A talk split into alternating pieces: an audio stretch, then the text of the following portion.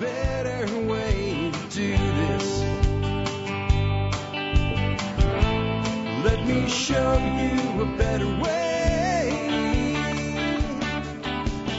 Hi, folks. This is Jack Spirko with another edition of the Survival Podcast. As always, one man's view of the changing world, the changing times, and the things we can all do to live a better life if times get tough or even if they don't.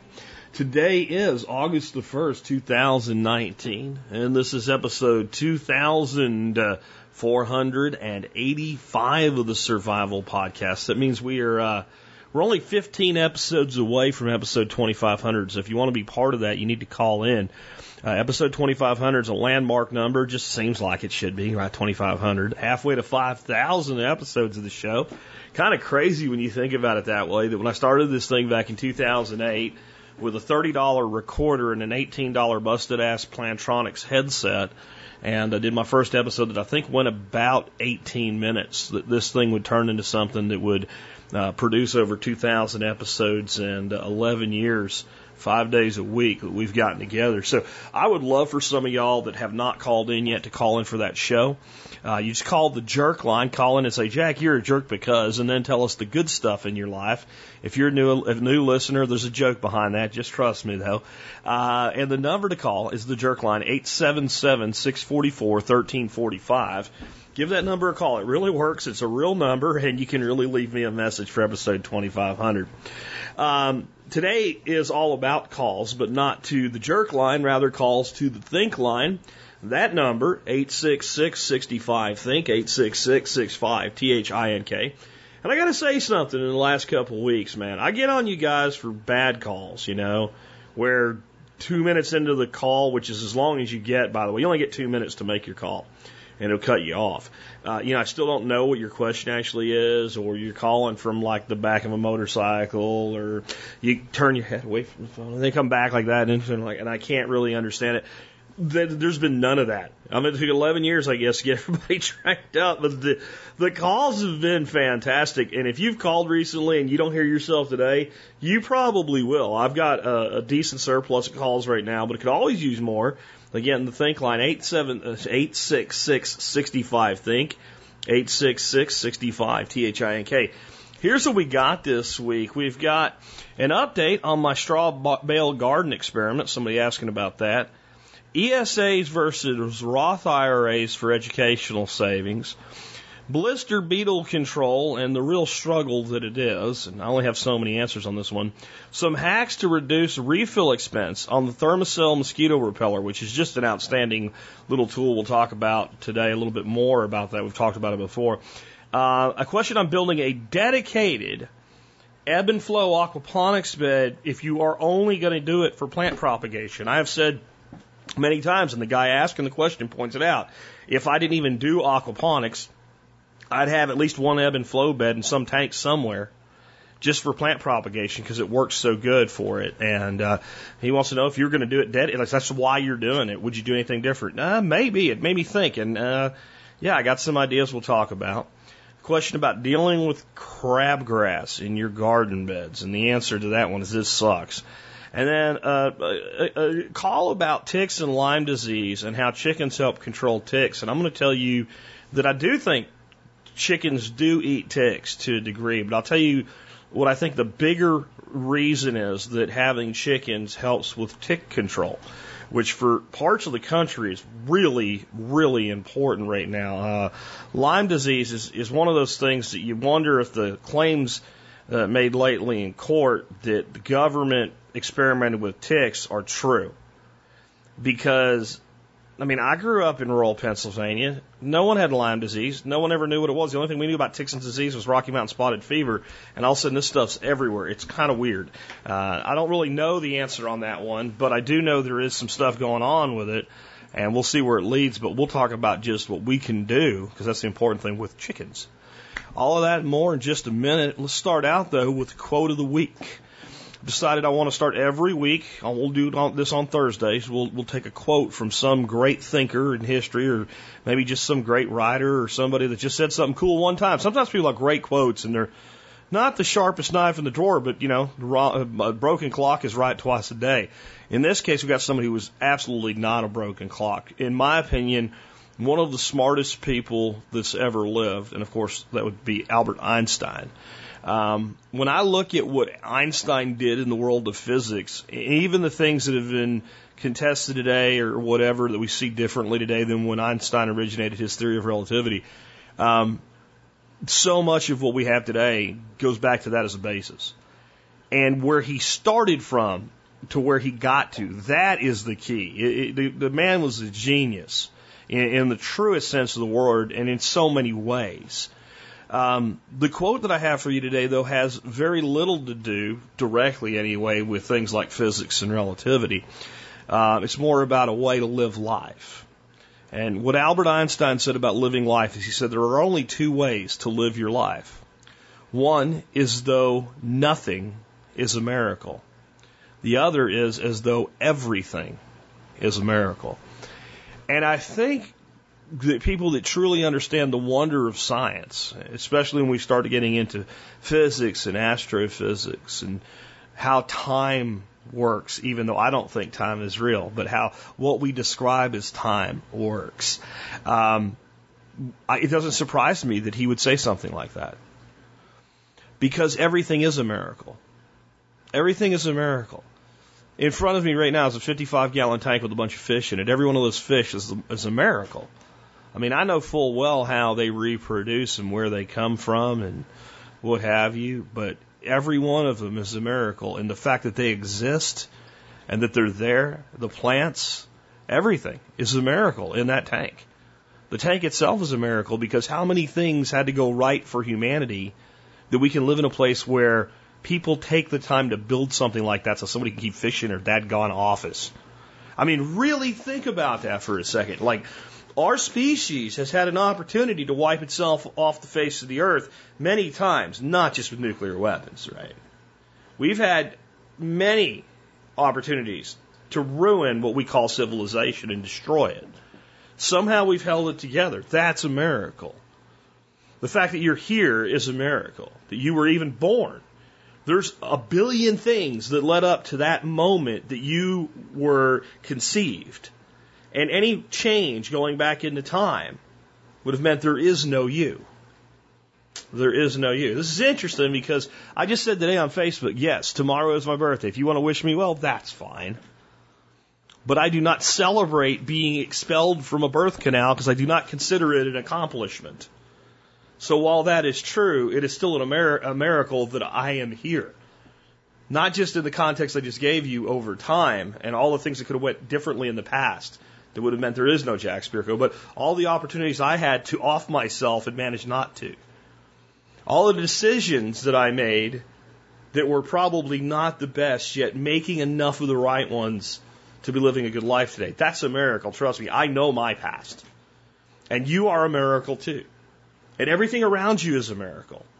The fact that I can speak into a microphone and reach 200,000 people from a bedroom that I have turned into an office is a miracle of so many things, including technology.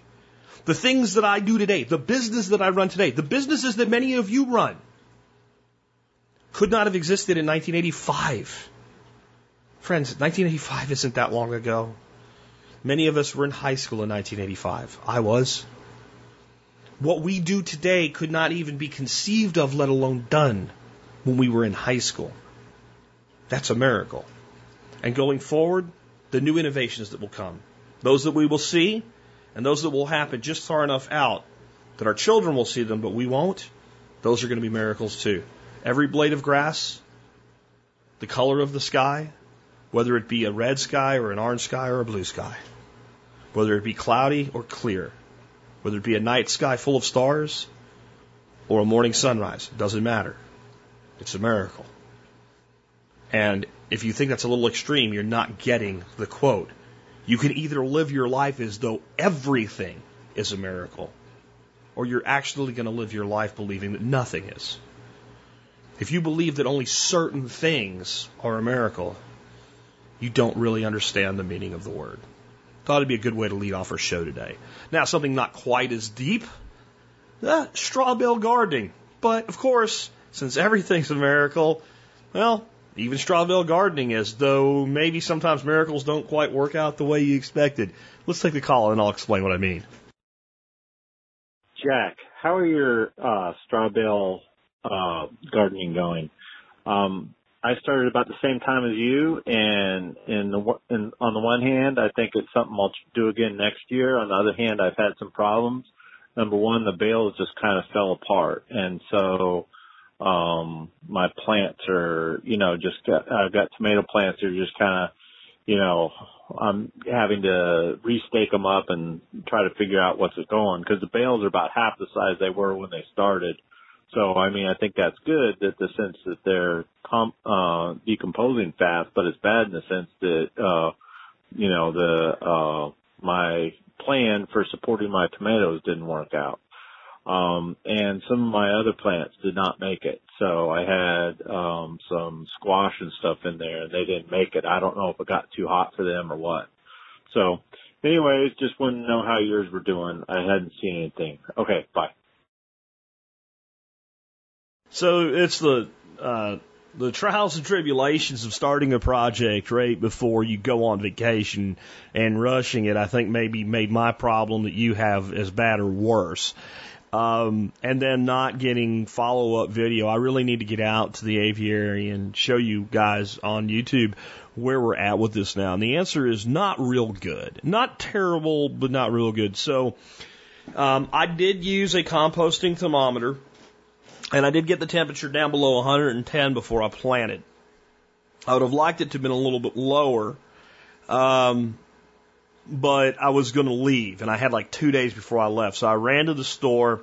I bought a bunch of pepper, tomato, and some other plants, and I planted them. We also popped in some uh, bean seeds. My grandson planted a whole bunch of bean seeds. None of those were growing by the time I got back. Um, almost all the plants were dead. One tomato plant was alive and doesn't look great, still doesn't look great, and one basil plant that's what I came back to after being gone for 10 days, expecting to see it kind of blowing up, and pretty much everything just dead. And my bales also seem to have broken down way more than you would want. Um, two of them have literally just imploded on themselves. They kind of look like uh, the guy we had on that started this whole thing described they should look after two seasons, not after one.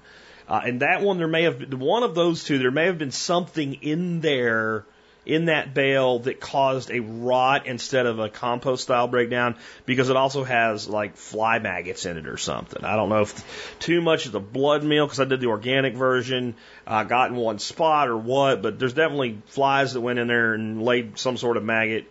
Kind of look like black soldier fly larvae, um, but not quite as big. Uh, so, yeah, I don't know. I, I kind of look at it this way. I probably didn't do everything right. I also kind of feel like that this is not a thing that you should start in summer.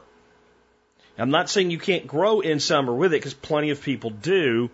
Um, what I mean is that the conditioning of the bale should happen when it's still pretty cool out. I think trying to rapidly condition the bales with temperatures daily in the 90s uh, probably for me and this fellow that called in, accelerated the breakdown like like nobody's business. Um, I may have overwatered as well. The status of them now is I threw a little dirt on a couple of them and popped some uh, pumpkin seeds in there because I had some seeds I want to plant, and there's space there. They seem to be doing okay. Um, I've started popping sweet potato slips into the bales that have not, all but the two bales that, you know, broke way down and the sweet potato slips seem to be taking off and growing. So I do expect that I'll get sweet potatoes out of them this year. If there was not a Facebook group with literally hundreds of thousands of people happily doing this, I would be very skeptical that it's a solid method at this point. Um, but being willing to be totally critical of myself because you don't have something that so many people do that works, and then just because it didn't work for you doesn't doesn't mean that it doesn't work. I mean, that's just not a reasonable position to take, especially knowing that I probably did use more water. And you know, he says to use a drip or a soaker hose, and what I did is I counted how long it took my watering wand to fill up a quart jar, and he said water no more than one gallon per bale per watering. So I figured out that it was like 10 seconds to a gallon. So I just held the thing and sprayed each bale for 10 seconds. that was probably excessive. Um, however, looking at it for me going forward, I get such amazing results with wicking beds. I'm probably not going to continue doing this. I may next spring, early spring especially when it's still cold out, do some to see what it does and how it works and if it comes out any different for the purpose of learning. I also, however, look at things this way. Each of us will in time find the methods which work the best for us. If I was still living in Pennsylvania where I grew up, I probably wouldn't be doing wicking beds. Not, you know what? I'm wrong. I probably would because there's certain things that they're just so great for. Um, but I would do the majority of my growing in the ground without even a raised bed, just dug beds because it works so good there. It works so beautifully there. I mean, I remember as a kid taking care of my grandparents' garden. Like I would like water the thing like once every two weeks during the summer. If we went like a long stretch without rain, the old man would be like, ah, you need to take the garden hose down there, don't get the plants too wet, and give it a good soaking. And it'll be good for a couple weeks, you know, until it rains again. And so, you know, maybe in a month I might have watered the damn thing twice. No special nothing. It's just mulch beds. And so if you live somewhere like that, then you don't need to do straw bales. And if you live somewhere where you're heavily involved, like I am with aquaponics and wicking beds, then maybe that's your thing. And I just don't think that we all need to do everything. We need to find the thing that works best for us. The reason I probably will give it a go again and, and do a little bit more, you know, regimented and rigorous on being doing it the correct way is because as a podcaster and an educator, I feel that it is my responsibility to take something when it's this inexpensive and this easy to do and get it and get it done right once. And then I can say, yes, it works. This is what you have to do. This is the things to look out for. This is why that didn't happen, etc. And I can be a good resource for you guys because I feel like that's my responsibility. Um, there is a part of me that still wonders if maybe it is kind of a silver bullet for more effective tomato production here. I'll have plenty of room when I reconfigure the aviary to put in a few of them uh, at strategic locations and do a hard prune tomato anchored to the roof. That seems really like an easy thing to do. So I'm going to play with it, but um, I keep talking about the workshop that we're going to be doing in November, and I'm going to be putting in um, four beds that across the back they're going to be kind of at right angles. So think of them like a, like a shape like a bracket that you mount to your wall for a fence. On that back angle, they're going to be 12 feet by 12 feet, four feet wide, and that puts the front angle at eight foot. So effectively, each bed is, you think of it this way, each bed is two four by eights plus one four by four. And then I'm going to do four of those.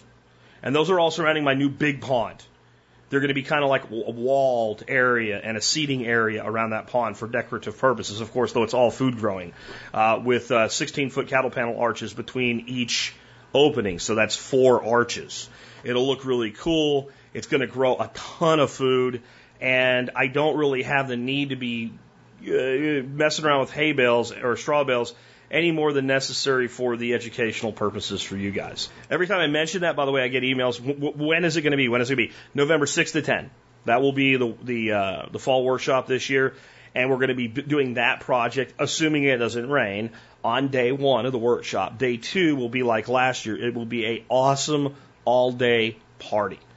Uh, maybe one kind of open uh, open the door workshop in the morning on some side. We haven't decided yet, but uh, basically we're going to be serving food and drink all day long, and we're going to do that because we did it last year to kind of celebrate 10 years of TSP, and everybody loved it. And what everybody loved about it is because we weren't doing class after class after class, it was more opportunity for people to talk and to network and to get to know each other and exchange information and exchange stories. And it was it was as good as they've all been. It was the best thing we've ever done. I feel like maybe David and I worked too hard that day. We maybe want to offload a little bit of the uh, food prep and stuff a little bit more this time around, or presentations this time around. But we're going to do basically the same thing. And then the third day, we're going to do more conventional sit down presentation workshops so that we learn something as well. Um, and that gives us the ability to flip flop Saturday and you know Saturday and uh, Saturday and Thursday If it rains Thursday, we can move the build to Saturday or what have you. If it rains the day that we're doing the, the get together on the porch, the porch is huge now. It's all covered. No worries, no problems, no nothing. So this is going to be as good as last year. I think this is going to be better because we're going to, we're kind of like creating this synergy between the, when we first started doing the workshops, they were workshops. Like people came here and worked for three days. Um, and then we kind of went to more of a classroom setting. And then we went to the party kind of in the middle. And now we're saddling the two. We're having the work day and the party day and the learning day. And the work day, I think we'll all learn a lot. But the thing about the workshops that were nice when we were doing work was that there was the same amount of ability for people to, to talk to each other. You know, versus sitting in a, in a chair and listening to somebody lecture. There's a lot of value to that too, but by giving two days where people really can talk to each other, I think this is going to be like the, the, the best that we've ever done again. I mean, really. And so if you want to come, um, I, of course, I always do first come, first serve on tickets. They always sell out, but they almost always sell out, you know, over a few hours to a day. And that means anybody that really, really wants to come can. So if you want to look toward, you know, making arrangements of days off and stuff, you can lock it in. November 6th is Wednesday, 10th is a Sunday. The way they work, if you're new to this, people show up on Wednesday afternoon. It's just a, a hangout reception. It, two o'clock or later in the day. That gives me time to be ready. I don't want people here at eight o'clock in the morning on that Wednesday. Uh, they set up a campsite if they're camping on site, etc. Uh, we just drink beer and booze and hang out and talk and meet people as they come in. Uh, then the next day we do, you know, a workshop day. We'll be building the beds I just talked about. On the Friday we will be doing the party day. Saturday the lecture day. And sometimes people leave Saturday evening. You're welcome to do that. Uh, but people are also welcome to stay over. And with the amount of imbibing that goes on, usually people do. Uh, Sunday, you got to go home. Well, actually, you don't have to go home, but you can't stay here. Uh, I kick everybody off by 10:30. If you are here at 10:29 a.m. on that Sunday, I am going bye. You have to leave now. Go. Uh, just because we have to put our life back together after that. So, again, if you've been waiting for information on that and the dates, that's when they're going to be. Uh, and remember, always MSB members get to go first for signing up for tickets. And I think it's it's since I've done that the first time, which was like five years ago. I don't think anybody not MSB ever has had a chance to buy a ticket. So just putting that out. I guess not the little one we did this this spring. We had some out leftovers, but uh, otherwise it's it's it's been sold out usually on the first day. All right, so let's take another one. It kind of turned into a double segment there. Hi, Jack. My name is Jared. I live in North Dakota. I just have a quick question. In general, what is your opinion on ESOP versus IRA? Thank you. So just out front, IRSA is an ESA. Um, when you're calling about stuff like this, folks, if if you're you know, doing something that is a uh, an, an acronym or a group of letters like IRA. Don't say IRA. Say I would know what you mean if you did, but but just say the letters it's something like that. I had to look this up. I wasn't quite sure what he was talking about. Uh, as I dug into it, it became really clear uh, what an IRSA is, or uh, Educational Savings Account (ESA). So basically, uh, an, an is a more flexible 529 plan for college savings. So the, the general thing with a uh, 529A plan is they're attached to a state. Uh, so they're like a, a, plan for Texas or something like that, right? So an, an IRSA has the ability to uh, just be completely flexible. It's it's basically a tax deferred savings account for educational purposes.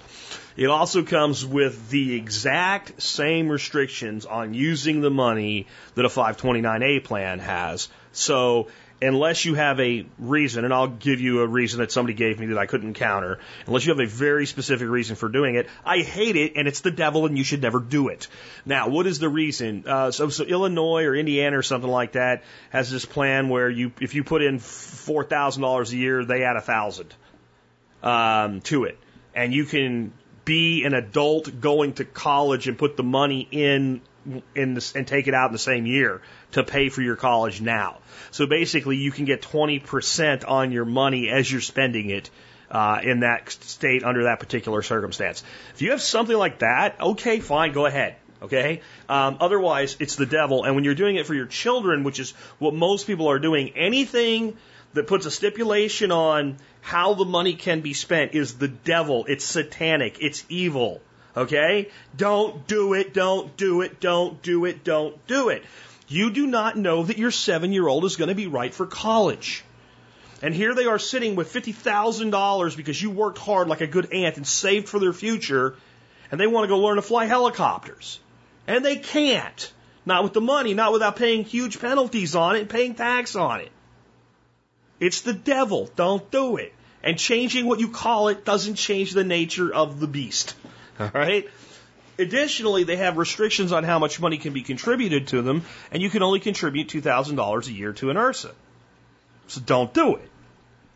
It's the devil. Got it? Now, Roth IRA. Here's what I found when I looked for what the experts say about Roth IRAs and why basically we shouldn't ever refer to these people as experts. Their reasoning for not using a Roth IRA other than your last choice, that's how several different experts explain this, was because one, you, you if you do it for college, you won't pay um, penalties, but you will have to pay tax and it goes down as income to the student. That's because you're stupid and you're not an expert and you don't know shit. All right, let's talk about how a Roth IRA works. A Roth IRA, whether it is for uh, a child for college or for you and your parent, you're better off putting the money. There's only one way I'm going to come off of this stance, and that's going to be that you're maxing out your Roth IRA. You can't put any more money in it than you already are without breaking the rules. And that's part of your retirement plan. You need somewhere else for the money to go. Then we'll figure something out. If that's you, you call me or you email me and we'll figure something out for you. Okay? Um, put the money in the Roth in your name and earmark it for your children. That way, if your children grow up and turn out to be assholes, and it could happen, you keep the money until they stop being assholes. And if they remain assholes their entire life, you don't ever give them the money. Don't think it can't happen. There's assholes in the world. They might be related to you, okay? If they end up with a drug habit or something, they're not coming into a trust fund at 21 or 25. You control the money, and when you want to spend it, for them. You don't give it to them. You spend it for them. You can pay your kids college tuition. It doesn't go down as income because you paid the bill. See? All right. Now next. In a Roth, unless you are a moron, you understand that money contributed to the Roth can be withdrawn with some stipulations like how long the money's in there. But that's even limited if you fill the forms out right to how much control there is over that. All the money that's that's put into the Roth can come out of the Roth tax and interest free because you already that's it's a Roth. You already paid the tax on it. So if I put $2,000 into a Roth IRA this year that I'm earmarking for my son's college or life in the future, that $2,000 I already paid tax on it. So I could take that $2,000 out. Now, let's say that over 10 years, I make $2,000 in gains on that. So now there's $4,000 in that piece. Of course, this is all subjective, and when you're saving for yourself and your kid, you, you can move money around with an abacus and fix it, right? And make it even more to your advantage. But if I've only contributed 2000 and I've only made 2000 in upside, and now there's $4,000 in the account. I can take up to $2,000 out of that account and pay no interest and no penalties, and it's not income because it already was income and it already was tax. I can then take that money and pay for my son's college education or pay for a business course or pay for helicopter lessons. I can pay for anything I want. Until I touch the interest, I've not done anything. Now, you should be seeing how this all works. When you're saving money for your kid's future, you shouldn't be taking huge risks with it anyway. But if there is interest, keep it. Look at it like this. You saved the money like it was in a box underneath your bed for your kids, and you contribute $20,000 to their future. That's their money. The interest you made on it is your money unless they inherit it. And if you want to give them more, then you can give them more. But you, the way you give a child money when they are a young adult and subject to having it stolen by the government is you don't give them the money. You pay the bill. Or you buy the thing. If I buy a car for my son right now, he doesn't pay taxes on it. I pay sales tax on it when I buy it. He doesn't pay tax. It's not like he wanted on the price is right. I just paid for the car. I can do that. It doesn't go as income to him. Do you see how that works? So IRA, IRA, IRA, IRA, no 529s, no educational shit, no anything that says you must do this with the money or we will penalize you for it because you don't know what that thing will be until you come to that day. All right. Let's talk about something even more maddening. How about blister beetles? Jack, this is Jason up here in Oklahoma. Hey, blister beetles. I'm starting to notice them in my garden again, and uh, they're going to decimate my tomatoes if I can't get rid of them. Thanks for being a dirt. Okay, um, these things are also the devil. They really are. I remember my first experience with them. Um, you know, growing up and, and having all my roots in gardening, pun not intended, but useful, uh, all my roots in gardening from the northeastern United States, they're not a big problem up there. This is a very much a warm weather pest, the pest of the south. And I had these beautiful um, little plant. Uh, they look like little bitty watermelons. Uh, they're called mouse melons. They're a gherkin, like a cucumber relative. I used a huge wall of them uh, that were growing in some containers and up onto the railing of my deck in Arkansas. And I, I came home, you know, I left in the morning and I ate like 10 of them, little crunchy things. Like, yeah, they look like little bitty watermelons. Uh, they taste like cucumbers, crunchy cucumbers. I had eaten like 10 of them on the way out the door that day and I came back and it looked like somebody had taken a blowtorch to them. They were just decimated. And as I walked up, I noticed these beetles all over them, and they were really freaky looking to me because I'd never seen them before. Did some research and learned that you know they're blister beetles, and the reason they call them that is they secrete a toxin that, if it gets on your skin, can actually cause your skin to blister. And it's in their bodies, and they can actually be very dangerous to horses. So you have to be careful. And almost everybody that owns horses and feeds hay knows to, to watch out for this. Um, but horses can ingest them long after they've died, and this toxin persists and it can actually kill a horse. So if it kills a horse, that's that's bad. Now, just before I go on, I want to be clear. What I'm not saying is like if a horse eats a blister beetle, it's going to die. Um, they end up eating an awful lot of them. If you just think about if you're feeding hay to a horse, how much they consume, uh, and that's where the problems come from. But if something contains a toxin that can kill a horse, okay? I mean, you've always said it's enough to kill a horse. There's a reason that's a saying. It's a pretty big, pretty tough animal. Obviously, that's going to limit the number of things that are going to eat it as far as predators. And it, they don't have many predators, so you can build up all the predator habitat you want. And they reproduce in such numbers that the limited predators that exist generally are not going to get rid of enough of them for you. About the only insect predator that I think they have is a, an insect called a robber fly. And then there are several species of birds that will eat them, but again, you're probably not going to build up enough habitat and support to make that a means of control. And to make things worse, these things move in a mob, so you can they almost will eat a hole like when they hit commercial crops, they'll eat like a hole in a field. Like they'll almost touch nothing over here, nothing over here, and then this whole place is just decimated. Which is what they did to my uh, mouse melons, right? So it makes them difficult, and so that leaves you with either mechanical or chemical controls. So mechanical controls are you can you know wear gloves and pick them off, and that will take a lot of work. Another thing you could do is put something like a tray full of water with soap in it below a plant and shake the plant. Um, their instinct for, of defense is when something's going to get them, they just kind of pretend to be dead and fall to the ground. And that means if there's something down there, they'll fall into it. Wear gloves uh, to avoid blistering, obviously, but uh, you can get rid of a, a significant number of them that way.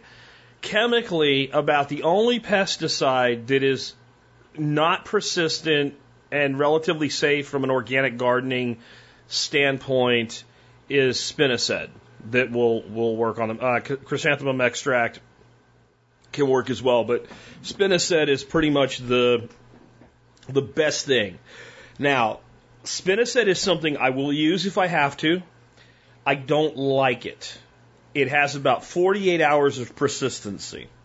And in that 48 hours, it is an indiscriminate insecticide, which means it will affect and or kill things like honeybees and wasps, which are the exact critters we don't want to hurt. So if I'm going to use spinosad here, I'm going to use a spray application. I am going to go out and look, and I am going to specifically target these evil satanic beetles.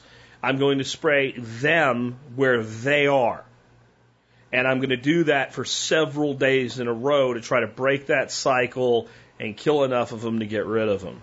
Now, you also have to be careful with is there something around that might eat them while they're laying dead on the ground? Because if they can kill a horse, they may do harm to other things. In my experience, chickens won't touch them. It's, but that's my experience. Um, I have not ever had a problem with my dogs trying to eat them. They're not big bug eaters to begin with, but you know, some dogs are weird. So you just need to be aware if you're killing a lot of these things that you may need to do some level of removal if you have some sort of uh, weird animal on your property that for some reason will eat them.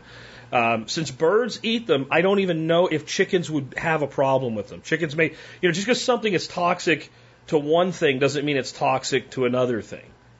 There, there are um, squirrels that eat mushrooms that you would either die or trip out of your mind eating, and it, ha- they have no effect on them whatsoever. So you watch the squirrel, the squirrel eats a mushroom. Well, I can eat that. No, you, that's a destroying angel. They call it that for a reason. It'll kill your ass dead. But I've seen squirrels eat them. Uh, so maybe chickens. I don't know. But my my advice to you would be to use a spinosad product. Get on it right away because you're right. There will be nothing left. They will destroy at a garden scale. They will once they are in on a crop and they like it, they will destroy that crop before they leave. And they do. They kind of move. Think of them like small, individualized flocks of locusts. That's what these things are like. Uh, and they'll either destroy a crop and leave, or destroy a crop and go, oh, that one over there, we like that too. They'll move there and destroy that one, and you know, eventually leave. Adults can live up to three months, and they reproduce like crazy in warm weather. This is all reasons that they're a problem. It's the best advice that I can give you that I've, I've outlined here. Uh, one other thing you could try, and it could make it worse, or it could make it better, depending on who you ask, and that is amaranth, especially uh, in margins and borders. They love amaranth. And since they love amaranth, if they're eating, you know, bordered amaranth that you don't really care about, they're not eating your tomatoes. The problem is that can actually be like a beacon, like a dinner bell, ding, ding, ding, good stuff here. So you could bring more of them in with that, and also you're feeding them and helping them reproduce. So whether or not that works as a trap crop really good, I don't know. But what if we combine things? So the other thing we could do, because it's too late this year to do this, but in the future you might plant a stand of amaranth, and if you think about amaranth, you don't get a lot of bee activity on amaranth. There's no nectar there. Uh, they will harvest pollen from amaranth, but it's a very short period window when there's any pollen on amaranth. And uh, so if you had them come there and then you sprayed them with spinosad there, you would be less adversely affecting your beneficials. But will it work? It's a it's a dice roll. Let's take another one. This one on the Thermacell, one of my favorite little tools. Hey, Jack. This is John from West Michigan. I just had a couple comments about your Thermacell review. I've been using it for a couple of years, and it does work great. I find it to be like maybe 90% effective, which, you know, is very beneficial and still worth it for me at that percentage. But there's a couple hacks you can use to uh, refill your uh, butane cartridges as well as the pads. So go on YouTube and search refill Thermacell and what you basically do is take out the check valve and then you're able to refill it with a butane can, which obviously will save a lot of money. And then the pads, uh, the permethrin is what they use on them, and you could buy that concentrated in several different concentrations. The one that I have, I just happen to have it, is for used for spraying on clothes and sleeping bags, tents, that kind of thing. And a little squirt of that and your refilled butane cartridge and you're good for, you know, eight, 12 hours. and spending 20, 30 bucks on a bottle of permethrin and a butane can, and you literally, literally can save probably a thousand dollars and refill your per- Thermacell for a year, two years, three years, however long you use it. Just thought that might be helpful to you or anybody else that likes using them but doesn't like paying five bucks every time they want to use them. Thanks, Jack. So I, I do have a couple videos in the show notes, and basically you can buy um, the chemical that they use in the little pads, and you mix it with water and you apply it to the pads that have already been used. It recharges them, and you can use them over and over and over again. Uh, I would estimate that at some point they're going to kind of wear out. Um, they don't seem like something that would last forever to me, the pads themselves. I'm sure if you dig deep enough, you can find a way that use another material as a pad, maybe a thick felt or something like that. I don't know. The only thing that I would say that you would lose on the pad side, coated with this uh, uh, or something, I don't ever remember how to pronounce it, but it's is what we were talking about before as an insecticide. Uh, it comes from chrysanthemums, but this is the uh, the synthetic version of it. Uh, you can buy it, and the guy on the video said the, the stuff he had was animal safe. It was a 10% solution, uh, so it would even be safe to use with horses or whatever. So um, it's not a highly dangerous thing in any way, shape, or form. Um, so you buy this stuff, you mix it with water, you apply it to the pads, and then the heat from the butane emits this fine, you know, vapor of it, and that's what keeps the mosquitoes away. And it, it does work. The butane is really actually pretty simple once you see what to do. Um, they, he mentioned uh, here on the call a check valve. They have a little valve in there to keep you from filling it up. I'm sure it's as much to protect their ass from litigation from some dummy doing something stupid as it is to make you buy their refills. But you pop the, the top little nipple out and then you take a screw, like a wood screw, and you screw it into the check valve and you just pull it out.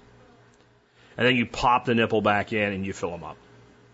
I mean, it's pretty simple. Um, it when you do the math, it saves a significant amount of money, and the more you use your Thermacell, the more it will save you. For those that aren't familiar with the Thermacell, it's something I've had as item of the day a couple times this summer already. It's a little plastic dealy whopper device that these pads and these butane things go into. It's got an ignition uh, button, a little mechanical sparker, and click, and a little butane burns at a really, really super low flame.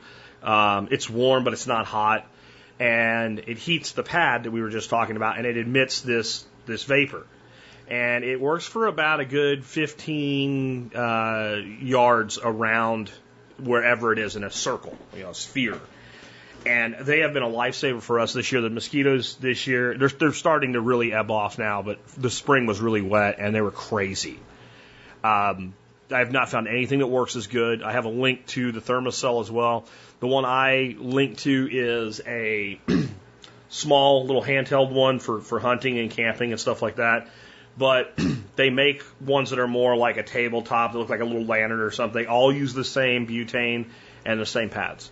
And that's one of the things I really like about them is that they all use the same stuff.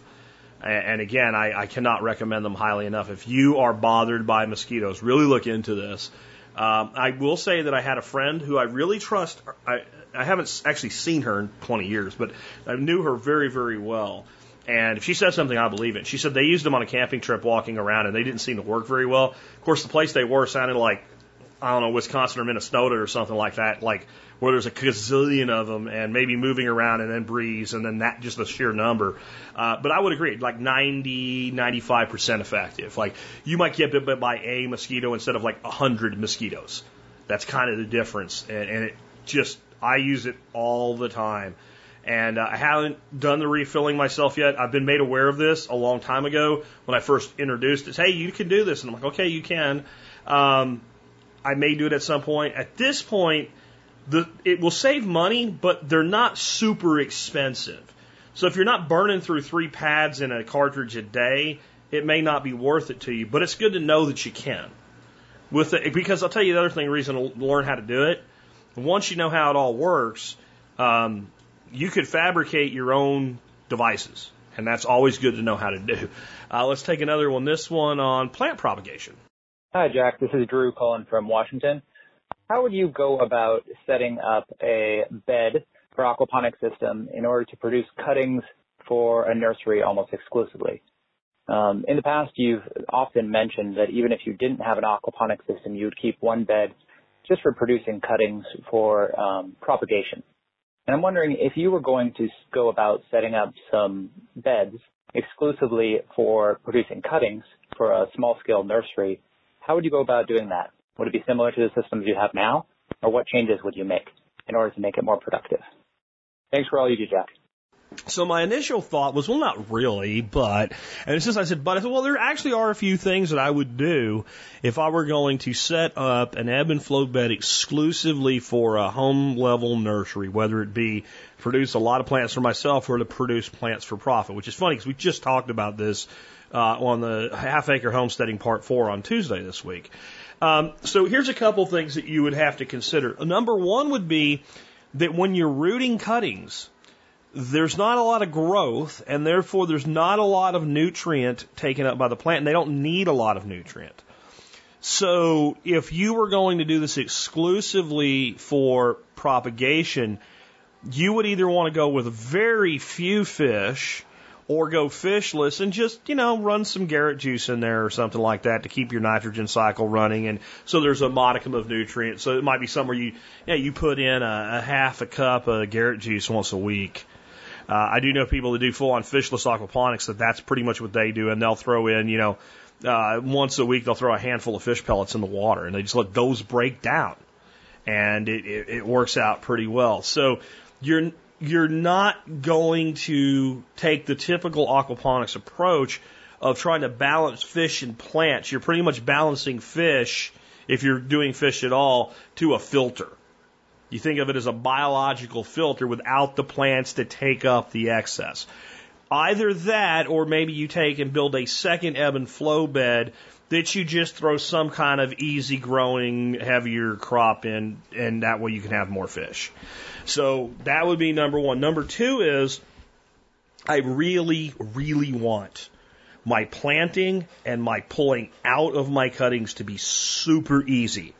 So I am going to use 100% Leca, L-E-C-A. And if you go to Amazon and search for it, you'll see examples of it. Though when you hear what it is, you'll understand why it may be less expensive to find a local hydroponics shop or something like that where you can source it locally because it will it will hit you a little bit in shipping. It will either be you know, not on Prime with free shipping, or they will have significantly increased the price to cover the free shipping, if you got me. But Leca looks like little clay marbles, and it's pretty much what it is. It's expanded clay, and it's the best of the best when it comes to ebb and flow aquaponics. It's the best media there is, and it's also the most expensive. It's really soft on your hands, it's easy to get into, what have you, and I would want to do my entire bed. Like a lot of times, people, even people that use Leca, they will do um, fill the bed halfway with lava rock and then cap it with with leca. I would, if I was going to do it exclusively for plant propagation, uh, I would want to go with 100% leca. I would also really consider. I don't always build. Um, uh, what do you call it? Uh, solid separation into my system, uh, but I would consider a pre-filter. Uh, so something like a five gallon bucket with layers of foam and, and, and cloth and water is delivered into that and comes out of that bucket or something like that into your bed. So it goes through that filter system first. You know, and then once every couple of weeks, you, you, you shut the system off for a couple minutes. You pull all that stuff off and hose it off and stick it back in. That's going to keep your bed from getting gummed up. Most of us that do a lot of growing in our beds, we just accept the fact that every, you know, couple seasons, we're going to pull that bed apart, rinse it, and put it back together. Like we're okay with that. It's a that's a winter project. If we're doing this for a nursery, I want to minimize that as much as possible. So I'm probably going to put in some level of a solid separator. Uh, that's probably about it. And I, I guess the only other thing would be if I, I might just really go toward a fishless system because if you're doing plant propagation, you're probably just going to shut down at some point during the year. And then that way you don't have any worries with things freezing up on you. You don't need a greenhouse or whatever. And you don't have any worry of keeping the fish alive. Uh, a lot of aquaponics people, what they do is they grow, let's say, a single crop a year of fish, tilapia. Uh, by the time you get to where it's cold enough, you just whack the fish, right? And you start over next spring. Um, so, you know, either I'd go fishless or if, as long as you can set the system up where you can at least keep water running enough to keep your fish alive and it from fully freezing up, you know, some, a, a system with four or five cool looking goldfish in it and their pets. Uh, but if you're going to do it as a as a dedicated propagation bed, I, I, I probably wouldn't do a lot of fish. Uh, that, that that's really about it. But I would also make sure you're doing it for the right reason. Like what I'm saying is, I would keep at least one bed because I can start tomato suckers. I can start uh, slips for sweet potato. I can root goji berry. I mean, I know the stuff that's going to do well in there. And I can do regrowth. I can take all my celery hearts and throw it in a bed. And then I've got cutting celery. I can take all my green onion tips and throw it in there. So I know what I'm going to do. If you're going to do it for a nursery, you should make sure that what you're propagating will propagate well in an ebb and flow bed, and that it is the better, it is it is a, as good as any other method, right? So you might find that what you want to propagate really would do better with a mist bed. So you need to make sure. So what I would do is I'd build me a little ass, uh, you know, out of like concrete trays or something, like seven dollar concrete trays uh, from little Lowe's or Home Depot, and a little bitty twenty dollar pump. And I wouldn't worry about expensive stuff. Throw lava rock in there and try rooting what you're planning on and make sure it does well. And when you determine that it does well, then have a plan if you say you're going to do a nursery, whether it's for selling and what have you, because you're not going to, I want to be really clear, you're not going to grow them out in the bed. You're going to root them, then you're going to plant them and grow them out planted in soil, if that makes sense. This is a rooting technology, and it really, really works good, and it really works fast, and it builds. It's not just that it works fast; it builds really healthy, big root systems quickly. So you get well started plants. Anyway, let's take another one. This one on, I'm not going to be as helpful on because it just sucks. I don't really have a, a, a silver bullet on it. Crabgrass. Jack, Denny from Pennsylvania. Hey, Colin, I was listening to, to episode 2478, and you were uh, talking about garden beds and how uh, grass gets going in them. Uh, you know, you got to get it out. Um, but it, it kind of made me think, because I've got a similar issue where I have uh, two raised beds that I built a few years ago, and uh, last year, due to some issues, I wasn't able to uh, get a garden in and the crabgrass just went completely uh, ape in them. And the one I worked on trying to, you know, filter out the weeds, everything else, uh, but I'm still getting the grass coming back. I even tried like taking it all out, uh, putting cardboard down underneath, but I think some of the dirt that I thought was filtered, I still had rhizomes in. So, anyways, just wanted to see if you had any suggestions or whether I'm kind of. Uh, thanks for all you do, and I uh, look forward to hearing your response. So just as I start out, if you feel like maybe there was part of that call missing, there was. I have no idea what it was. Toward there at the end, there was like it just dropped off, and there was like 20 seconds till he said, you know, thanks for what you do. So I missed part of it, and so did y'all. But I got enough to understand the problem here. Crabgrass in the garden beds. Crabgrass is a pain in the ass, and it is a rhizome uh, by which it propagates. And this will lead people sometimes to get really mad, pull out a rototiller and tiller shit out of it. And it does a real good job of tearing it up and cutting it up. And it cuts those rhizomes into tons of little pieces. And then all those little pieces grow into new plants. So it can actually make the problem worse. So, um, I don't have a great answer. I've even seen people break down and say, well, I'll kill it with Roundup and wait a season and and go back and and I've seen crabgrass sprayed heavily with Roundup, which I don't advise. I'm just saying I've seen people do it and it comes back. I've seen that happen. Um, sometimes it seems like that stuff like you spray it with Roundup and it's like, hey, thanks. That's like vitamins and stuff. I mean, it is in, incredibly resilient um, in in the way that it that it works. Um, the only way that I think you can guarantee its death is by tarping the bed.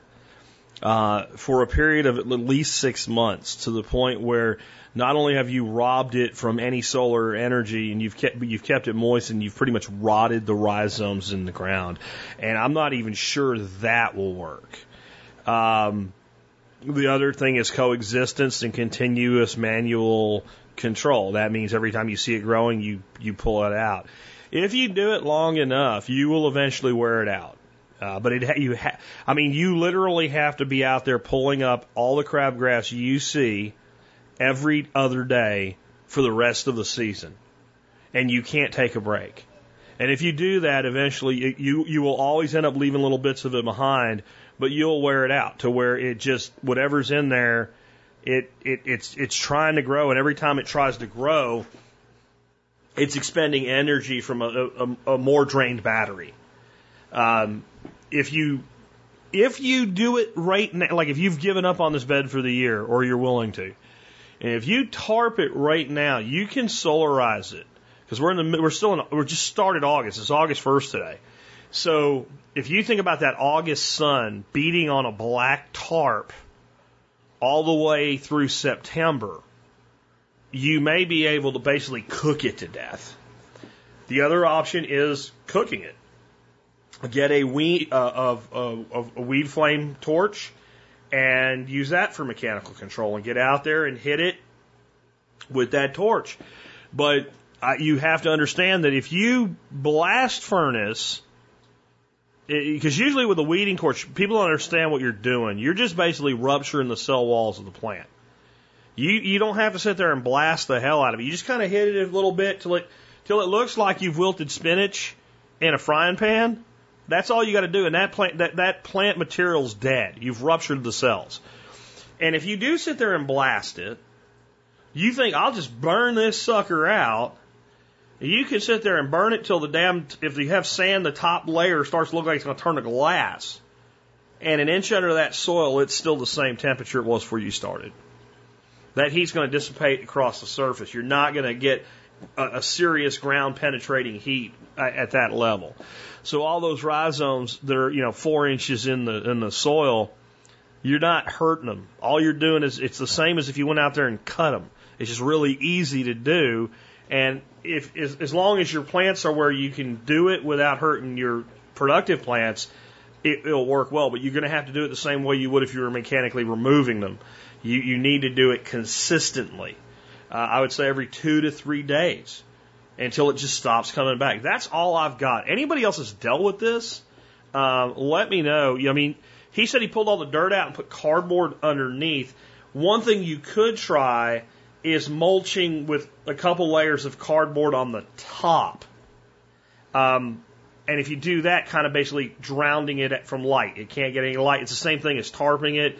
My problem with that is, in my experience, it's so aggressive that sooner or later it always penetrates the cardboard, and then it seems like you've supercharged it. It actually can can end up being worse. So I mean, it would be a minimum two layers, and you know you have to leave some openings for your plants. And again, my experience is wherever those openings are, eventually it finds its way there. Now you got it right up against the stalk of your peppers or whatever. So, uh, any other ideas? I'd, I'd love to hear it. Uh, this is one of the things I love about growing in containers.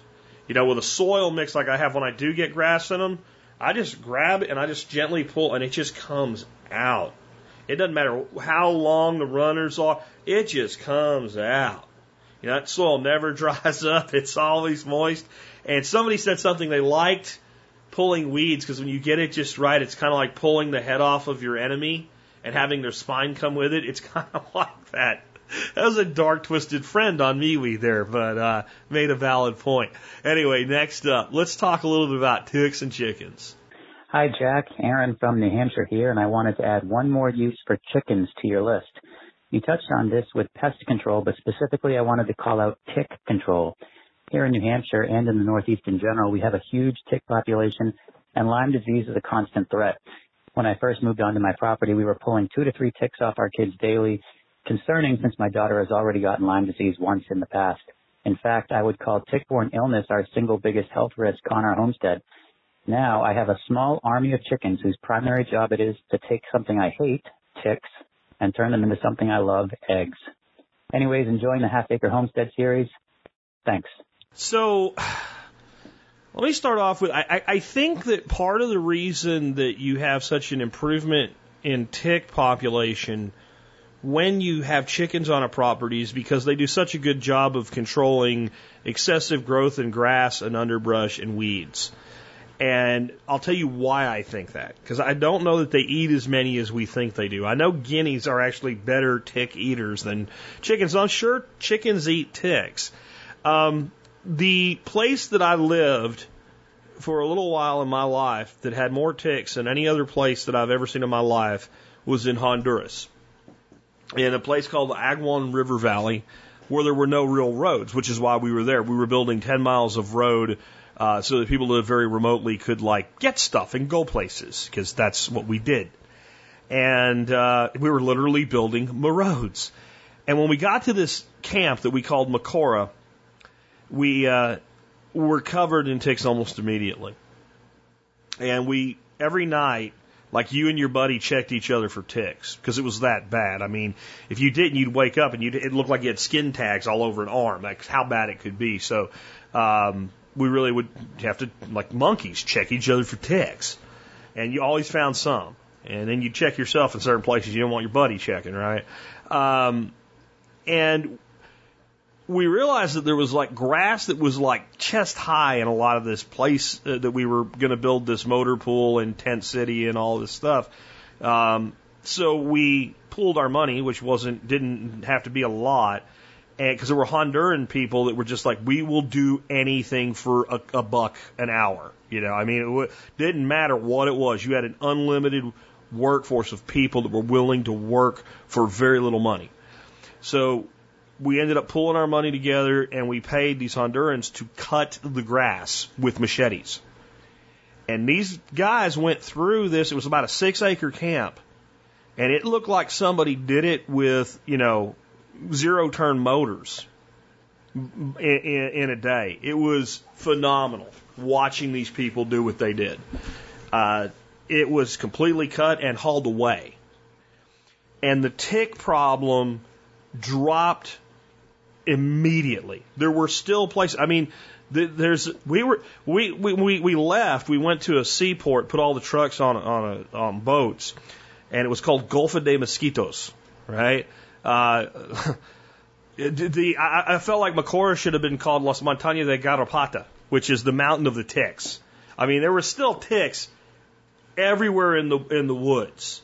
And I mean, it was to the point where like certain places, like if you move the leaves, it was like you know when you see like a bed of ants. Imagine that, but it's ticks. But yet we had very few tick problems once we had that underbrush out. So I think that the chickens play a combined role here of the elimination of underbrush and the habitat that the ticks are looking for, uh, along with some predatory controls as well. But uh, my experience has been, and the feedback I have had, that nothing eats them quite as well as guinea hens. And it makes me every once in a while think maybe we should have some guinea hens around here. Fortunately, we don't have much of a tick problem around here, and we never have. The Northeast, I understand. I grew up there, and yeah, it's it's really an issue. And I, I do wonder, I, I, I do wonder about the recent claims that the United States military did uh, germ warfare research with ticks, and maybe that's where Lyme disease has come from, or maybe some variants thereof. Because I just, I don't remember it being a big deal.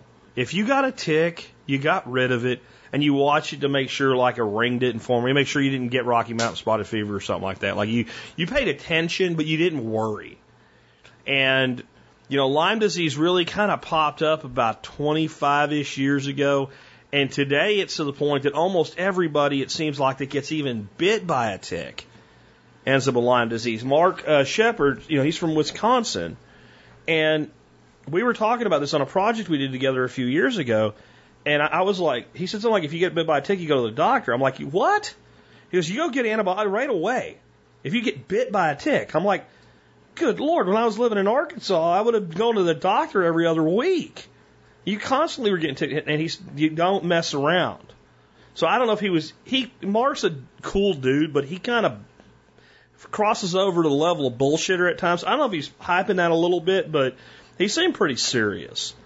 So I'm not going to, now I know that all of the Uh, alternative news sources in my space are running wild with this right now.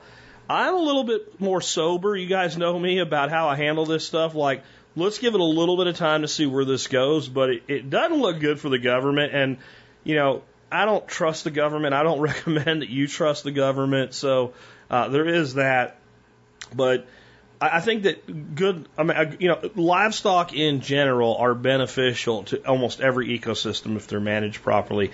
I wanted to take a moment here to talk about something that I also saw recently pop up. Supposedly, there's claims now that there's salmonella outbreaks because of backyard chickens. I find this to be the most preposterous and stupid thing I've ever heard in my life. But there is always going to be forces out there pushing back on anything that's self sufficient and self reliant related and anything that breaks from what is considered the norm. It, it just is what it is. And so be guarded with that. And it does make sense to use good sanitation practices in everything that we do. So a little PSA in there. With that, we've wrapped up the show again. And uh, I wanted to remind you guys if you want to help support this show, two ways to do it. One, become a paying member of the Member Support Brigade. To do that, just go to the survivalpodcast.com and click on members. It's a great deal. You'll get your money back and then some. You'll make a profit. So why, why not do it? So consider becoming an MSB member today if you're not already one. The other is just do your online shopping at tspaz.com. Uh, every day I have a product up for review, but no matter what you buy, as long as you start there, you help support us. Today's product of the day review is the Kuhn Rikon Julienne Peeler. And that's exactly what it sounds like. It's like a potato peeler or a vegetable peeler, but it peels with julienne, which means little thin strips. Think angel hair spaghetti style. So what are you going to do with that? Well, it makes pretty good salads and stuff like that, or slaws to go on tacos. You know, uh, like a daikon radish and and uh, carrot slaw, pretty cool. But yeah, that's kind of foofy flu looking on your food. You know me, I love to cook, so it does that well. But what I use it for is making something called zoodles. And zoodles are where we can make zucchini noodles. One of the reasons I like to grow my own zucchini because I can grow them really big, and that's the, the ones that make great zoodles. When they're a bit big to the point where they're a little bit too hard for cooking, they make great zoodles. They just do. So what you do is you you take the peeler and you just pull it across and you make angel hair pasta length noodles of your zucchini and then you put them in a colander and you throw some salt on it and it sweats all the excess moisture out. And they'll drop in volume by about 50%. They're about half, a little bit more than that, but about half of water and by volume. And you drain them onto some paper towel and then you just warm them through with a little butter and garlic or whatever you want to use. And they're a substitute for noodles and they're almost zero carbs. And the reason you do the salting is one, there'll be, you're going to be too wet if you don't. But two, it changes the texture and they, they have the feel, the mouth feel of a, a noodle. I remember the first time we ever did spaghetti squash here, my wife was like, well, it's, it's okay. But it doesn't taste like noodles. It tastes like squash. And I agree. And when I made her zoodles, she's like, I think I did them with a little chicken stock and butter. She's like, they taste like noodles. And I'm like, there you go. So, uh, it's worth having this thing. They're, they're like 15 bucks. And you can buy really cheap julienne peelers. You can buy really expensive ones. You can't buy one better than this. Uh, at 15 bucks, buy the best you can get. You'll have this one for the rest of your dadgone life. They last for damn near ever. Uh, they're, they're made by the Swiss, like think Swiss Army knives. The Kuhn Rikon Julienne Peeler. And in the review today, there's even a video that shows you exactly how to make the zoodles. Uh, something we really like to eat around here. That brings us to our song of the day. Um, we're in John Denver week, and I, I decided to call an audible today. Um, John Adam, who puts together the music schedule for me, goes out of his way to pick songs that it's likely you've never heard uh, many times, especially when we feature an artist that's well known like John Denver. Um, you know, everybody's heard "Sunshine on My Soldiers" and "Soldiers Sunshine on My Shoulders," and thank God I'm a country boy. And the song I'm going to do for you today, "Country Roads." Uh, so he goes out of his way to find the, the music by this artist that maybe is really interesting that you haven't heard, and I appreciate that. But like, if we're to do John Denver, we're to F and do Country Roads. And I wanted to talk to you about a, a few things with this song today, so I've made sure there's some time in the show to do it. Because I think this is some really interesting things about this song. Uh, number one, John Denver is not from West Virginia, and when he wrote this song, I don't think he'd ever been there. Uh, he grew up the son of a colonel in the Air Force in New Mexico. And I've heard people basically talk very negatively about John Denver over this because you know, he's a bullshit artist or something. And it's like, so, you know, do you think Motley Crue ever really shouted at the devil? I mean, come on. I mean, really, people actually do write songs about places and things they'd never did before. Uh, I don't think John ever claimed that this represented his life. It was just a really great song. He really didn't even write the song. Bill and Taffy Danoff, who were married at the time, um, were really the genesis of this song, and he helped them complete the song. And when they played it together, he knew he had a hit on his hands, so he wanted to record it. And he actually won Country Music Artist of the Year. And the guy was so humble, he said, I'm not sure I deserve this award. I don't know that I really play country music. It's more, I'm more of a folk singer. And the song is kind of a blend of country and folk. So he, he had never, it wasn't even his song to begin with. It was other people. And these people had never been to West Virginia either. Um, they were from Maryland. Now, rural Maryland, and it, it, you know, there is still a thing called rural Maryland. It exists. It's not all Baltimore. Uh, but when this song was written in the 70s, there was a lot of rural Maryland. And they wrote it about West Virginia because it just sounded better. Now, I've also heard claims that the song is inaccurate as far as geography to West Virginia because the Shenandoah River and the Blue Ridge Mountains are in Virginia, not West Virginia. You would be wrong. Now, the Blue Ridge Parkway runs through Virginia and not West Virginia, but it doesn't mean the Blue Ridge Mountains aren't in West Virginia. The Blue Ridge Mountains are in West Virginia too. The Blue Ridge Mountains run from uh, all the way down in the Carolinas all the way up to the very uh, southwestern tip of Pennsylvania. And the Shenandoah River, if you get your ass a map and look, it's a tributary of the Potomac, and it does also run in West Virginia. So I just thought it was interesting that like people actually get their shorts in a bunch about a guy writing a song with some friends that does really well because he's not from the place the song's about. If we're going to start getting upset about people writing songs uh, that they don't that are not specifically autobiographical uh, about them, then well, we got a lot of people to be pissed off at. I think the reason people do this is because the song was so good and John was so genuine as a person that people assumed it. And then once they assumed that it was about his growing up, when they found out it wasn't, they felt slighted even though he never said it was. Uh, another thing I've always liked about this song is there's a line in it that I think a lot of people really don't understand, and I think it's subject to interpretation. It could be um, two two different ways to look at this. And it's uh, it's the third verse of the song that says, "All my memories gathered round her, miner's lady, stranger to blue water, dark and dusty, painted on the sky, misty taste of moonshine, teardrops in my eye." Now, one way to interpret that is the miner's lady is the state of West Virginia itself. That, so we're talking about, and I think that's the, ac- the most accurate way that the artist meant this. Because Miner's Lady, Stranger to Blue Water, West Virginia is landlocked. It doesn't touch the ocean. So when people say blue water, they generally mean the sea, the ocean. If you say it's a blue water boat, that doesn't mean it goes on a clean river or a nice lake. It means it goes in the ocean going. So if we take it that way, then the miner's lady is where all his memories are centered, the character in this song, not John himself. And then that makes sense because dark and dusty, painted on the sky. It's a mining, it's a mining community. So you have the dusty roads and the, the dark and dusty and the, the, the sunsets that go with that and then moonshine and, and what have you. So it's all centered around the miner's lady that is the state.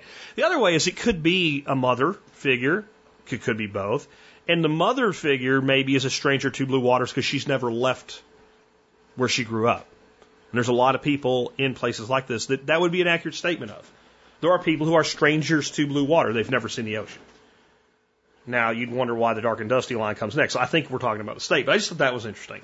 My, my last thing on this song, though, is This song falls into a category of songs that when I was in the Army were universally loved by soldiers serving overseas. Songs about home. And people that were in Panama, hanging out in you know the NCO club and stuff, when this song came on, if they were from freaking New York City, they still loved it because it was about going home. It didn't matter that home in this case was West Virginia and they weren't going there. It didn't matter that this was about kind of the backwoods and you know what have you, and and they weren't going there. It just ma- it just mattered the song was about home, and it was like that about every song that was going. It was about going home. I mentioned Motley Crue earlier, I guess because it's on my mind. They have a song called Home Sweet Home. As different as these two songs are, the, the, the club that I used to go to on base was a, was a country music club that would play occasionally rock music. That song, that Motley Crue song, got a lot of play because it was about going home. There's another song that was big in the 80s, um, Going Home by Cinderella. That was a totally different thing. The guy in that song is going home as in back to a woman he left. So he could have been going home from across the street, let alone, you know, from far away. Who knows? But it was about going home. There was an Ozzy Osbourne song about going home. And we had this deep love for all music that was about going home. Because music is universal and the concept of home is universal. And, and with all that, I didn't want to go through John Denver week without playing this song because I very clearly remember one night at this bar and it was the, the day before I was leaving and I was going home and I was so happy to be going home. And there's kind of a thing that happens when this song's played in places where people are drinking, and that is that after that last verse, people sing the chorus again. Uh, and it probably went on four times um, that night. So it is kind of my last memory before I left military service. And all of that I just think makes it awesome. So I wanted to share that with y'all today. With that, it's been Jack Spirko with another edition of the Survival Podcast, helping you figure out how to live that better life if times get tough or even if they don't. Almost heaven, West Virginia, Blue Ridge Mountains, Shenandoah River. Life is old there, older than the trees, younger than the mountains, growing like a breeze. Country roads, take me home